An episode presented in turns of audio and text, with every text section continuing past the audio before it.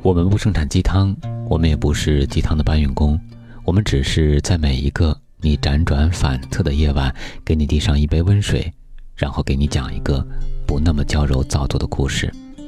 这里是听男朋友说晚安，我是你的枕边男友文超。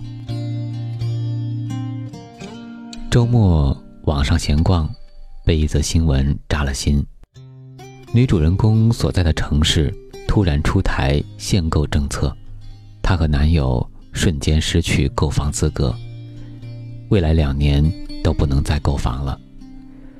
甜甜蜜蜜的恋爱像一场马拉松，已经谈了五年，婚期已经初步定好，就在明年。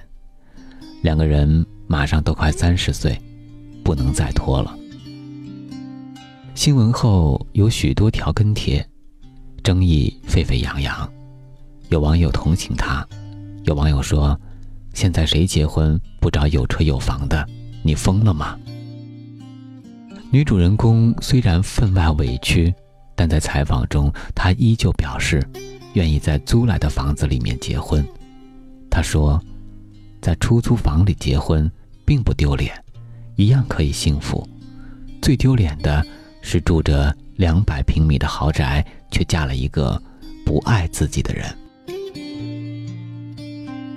是的，如果你只有二十多岁，在租来的房子里同样可以结婚，是因为嫁给对的人，永远比嫁给房子更重要。家和房子其实是两个概念。你身边总有人买不起房子。但他买得起家。当年短暂北漂时，认识一个男孩，大猛，二本院校毕业的大猛，和一个人大的女孩子谈着恋爱。这段感情几乎所有人都不看好，只有女朋友的父母例外。许多人不解，女孩子的父母说了一个细节：二零零九年时，他们第一次来见大猛。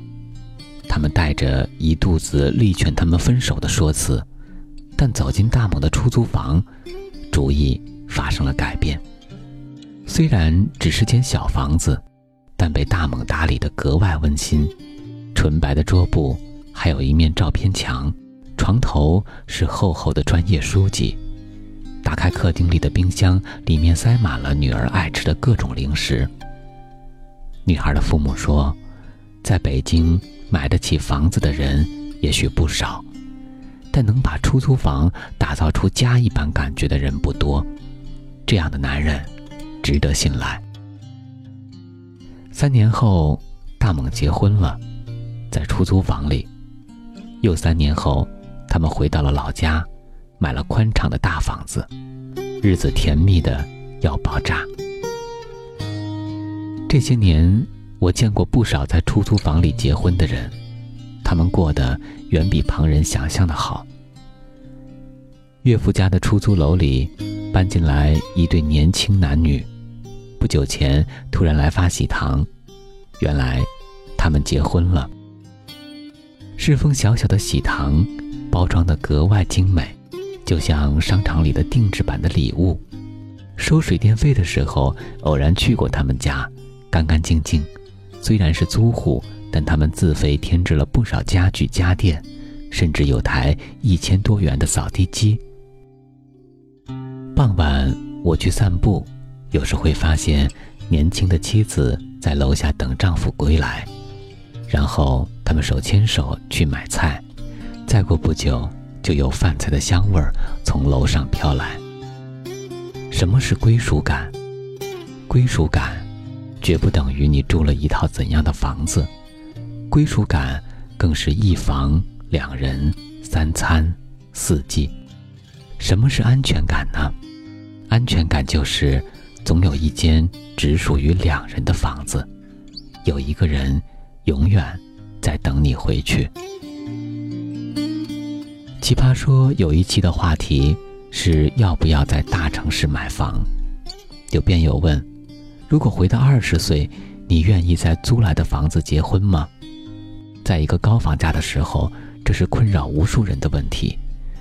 到底可不可以嫁给一个经济条件暂时不好的人呢？其实，没有所谓经济条件暂时不好的说法。一个人值不值得嫁，或者是值不值得娶，需要看的只是两点：一是他愿意对你好吗？二是他是一个上进的人吗？愿意对你好，意味着你们的幸福指数要高于普通人；他有着上进心，意味着你们的生活潜力指数不可限量。倘若如此，即便你们暂时颠簸流离。即便你们暂时只有三千元一个月，即便你们暂时住在租来的房间里，这些都会只是过渡期。好的感情不会因买不起房子就不结婚，好的生活不会因短暂的困顿就不会到来，只是晚一点而已。我不是说不应该买房，如果你有实力，请一定。尽早买房。我也不是说出租房都可以成为婚房，那里面至少要像家，要有爱和温度。我想强调的其实是，不要拒绝一个爱你的暂时贫穷的上进青年。作家六六曾经说，如果让他回到二十岁，他依旧会选择自己喜欢的男人，跟他从零开始。享受一段美好的爱情，原因是他现在已经到了四十岁，已经知道了结果。那些房子、汽车只要踏实过日子、努力工作，不论好坏高低，总会有的。但二十岁的时候，两情相悦，年轻的朝气、健美的身体，一起挨苦的欢笑与泪水，那些人生经历过去了，就再不会回来。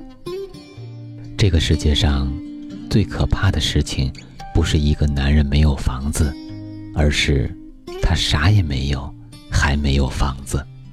相反，这个世界上最美好的事情，就是你和喜欢的人一起喂马、劈柴、努力打拼，然后你们拥有一套房子，面朝 CBD，春暖花开。